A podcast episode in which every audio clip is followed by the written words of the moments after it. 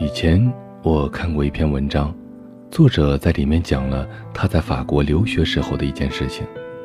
当时他去买裤子，走到一家店里，拿起一条裤子，怯生生地问店员：“可以试穿吗？”店员态度相当的轻蔑，说道：“可以。”他试穿后发现不合身，便又去拿了大一号的，再次询问可不可以试穿。店员此时已经超不耐烦了，说可以。结果仍然不合身。当他再次拿起大一号的裤子想要试穿的时候，店员却直接拿走了它，并指着他说：“你不可以再试穿了。”他当时全身的冷汗直冒，只想钻进地缝里。为了掩饰窘迫，只得买一条十分昂贵的项链。由此导致的结果是，之后的一个月，他只能啃干面包。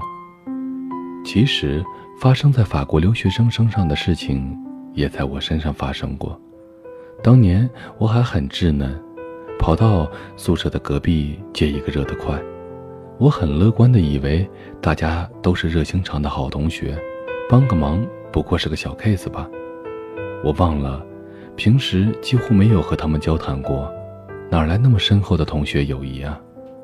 我推开他们宿舍的门，一眼看到了所有人都戒备地望着我，我突然不知所措了，一下子紧张得不得了，说话的声音也变得又细又小。可以借一下你们宿舍的热得快吗？没有人理我，他们都很诧异地望着我，我于是更加的窘迫了。最后几个同学冷漠地摇了摇头，我觉得非常丢脸。不等他们摇完，就飞快地逃离了。回去后我很郁闷，觉得不过就是问他们借一个热的快吗？又不是求他们救命，更不是请他们散钱，至于摆出一副高高在上的姿态吗？于是我下了一个结论：他们的人品啊，太差了。后来，当我在社会上积累了一些经验值，再回想当初的事情，我才知道，有时候别人摆出一副高高在上的姿态，还真不是别人的错，而是你先把自己摆在了一种低姿态上。虽然看不见当初自己的样子，但想必是一副畏畏缩缩、尴尬而不自然的表情。这时，别人看你的眼神冷漠。又奇怪，也不足为奇了。文初提到的法国留学生，也在后来明白了为什么别人可以不断的试穿，而他却要被店员鄙视，是因为他怯生生的态度以及对自己的不够重视，都在告诉店员：你可以欺负我。生活中常常有这样的一类人，他们心地很好，人品也不差，他们很聪明。总是费尽了心思，小心翼翼地努力去猜测别人每一句话里的含义，力保自己说出的话不会得罪所有的人。每说错一句话，都会让他们懊恼许久，自责许久。他们也相当懂礼貌，见到所有的人都会热情地去打招呼，别人也报以微笑，看上去似乎混得还不错，但其实点头之交。已经是他们和别人关系的极限了。虽然他们为了考虑每个人的感受费尽心机，常常弄得自己很累，但结果却总是被所有的群体若有若无的排斥、孤立、冷淡，像是有一面无形的墙，阻挡住了他们和他人关系更进一步的发展。所以。一个群体里面，常常是其他人都已经交往到一定的深度了，他们还依然和每个人维持在点头之交之上。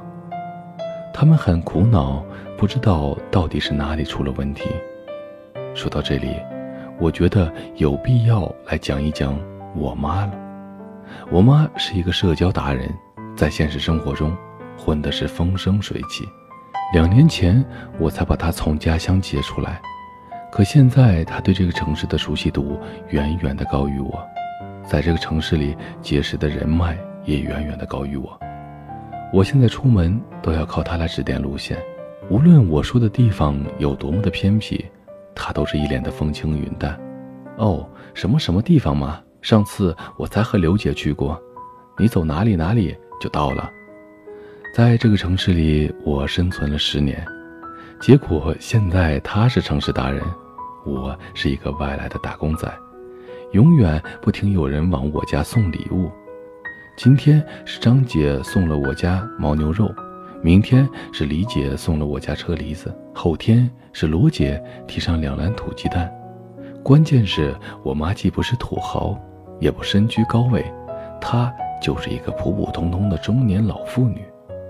更关键的是，我很少看见她送别人礼物，可别人就是奇了怪了，有什么好处都要想着他。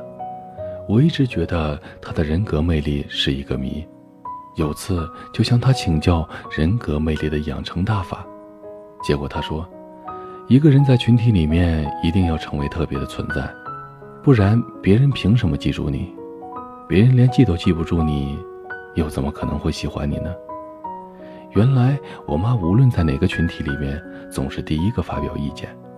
他说：“他才不管他的意见有没有照顾到每个人，有没有令所有的人都满意。”更重要的不是意见本身，而是说出他自己看法的这件事。只有说出了自己真实的看法，你才是一个最真实的人。在电影中有很多的群众演员，他们或许出现的频率并不低，但是你喜欢过哪个？让我们喜欢、让我们恨的，不总是那些活生生的主角和大反派吗？为什么我们对他们的印象深刻？为什么群众演员都是面目模糊呢？因为主角们都是真实的，他们真实，就在于他们拥有自己鲜明的个性。在生活中，一个人如果因为太顾虑别人的看法而模糊了自己的个性，那么他在别人的眼里，其实就是一个群众演员。有一句话是：有多少人恨你，就会有多少人喜欢你。换句话说，没有人恨的人，肯定是没有人喜欢的。别人喜欢你，是因为你身上具有的某些特质惹人喜欢；同样，别人讨厌你，是因为你身上的某些特质让他觉得不爽。奇特的是，往往一个人身上的同一种特质，有些人就是喜欢，有些人就是讨厌。如果你害怕被别人讨厌，那也就意味着，同时你也拒绝了一些人的喜欢。其实你大可不必为了讨好别人而戴上面具。你企图面面俱到，结果必然是面目模糊。你怪别人记不住你，存在感低，那你要想想，你有没有让别人记住的特点呢？你把自己藏在厚厚的面具里面，所以你轻飘飘的。就像是一个幻影，可有可无。你费尽心思想要让每一个人都满意，却收效甚微。因为在这个世界上，无论你怎么去做，总是会有人不满意。就像我们写文章，你写鸡汤，有人会说你媚俗；你写干货，有人说你无趣；你写玄幻的网文，有人说你低级；你写严肃的文学，有人会说你古板。你稍微接地气一点吧，有人说你像流氓；你文青一点，有人说你装逼；你扯淡，有人说你无聊。你看，永远有人不满意，那你何必又为了别人的目光，把自己变得如此的卑微呢？讨好别人，迎合别人，别人就真的会喜欢你吗？真相就是，你越小心翼翼，越会被别人当成一个屁。你放低了自己，抬高了别人，他们都看不到你了，又谈何喜欢你呢？就像文初的法国留学生和学生时代的我，为什么会那么的畏畏缩缩？还不是因为我们太在意别人眼里的自己，我们生怕说话的声音太大，姿态太高傲，会令对方不喜欢。于是我们通过了身体的语言和说话声音，特别强调了对对方的尊重。然而，太过于尊重，就变成了谦卑。此时，我们已经把对方摆在了过于夸张的高位上，他忽视甚至鄙视我们，也就不足为奇了。所以你心地很好，你人品不差，你很聪明，那就别把聪明浪费在面面俱到上了。你又不是人民币，把你的人品真诚地展现出来，坦坦荡荡地做自己，不用怕得罪人，自然就可赢得某些人的喜欢和尊重。至于那些不喜欢你的人，你又何必浪费精力去甩他们呢？这里是许多年以后，我是无声。收听或者查看故事原文，请关注我的微信公众号。无声，许多年以后，这七个字的首字母，记得是大写哦。我在内蒙古跟你道一声晚安，各位。离开合肥，到上海，再到宁波，就过了一年。有钱是好，就是少了点人情味。他又走了，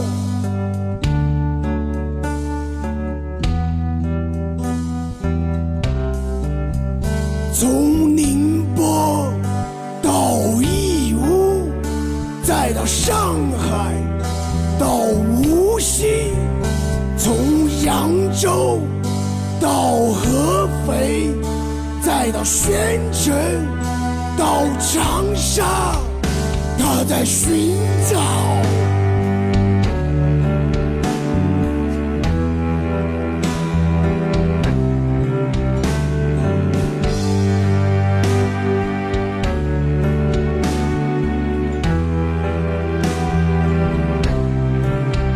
从武汉到九江再到南昌到枣庄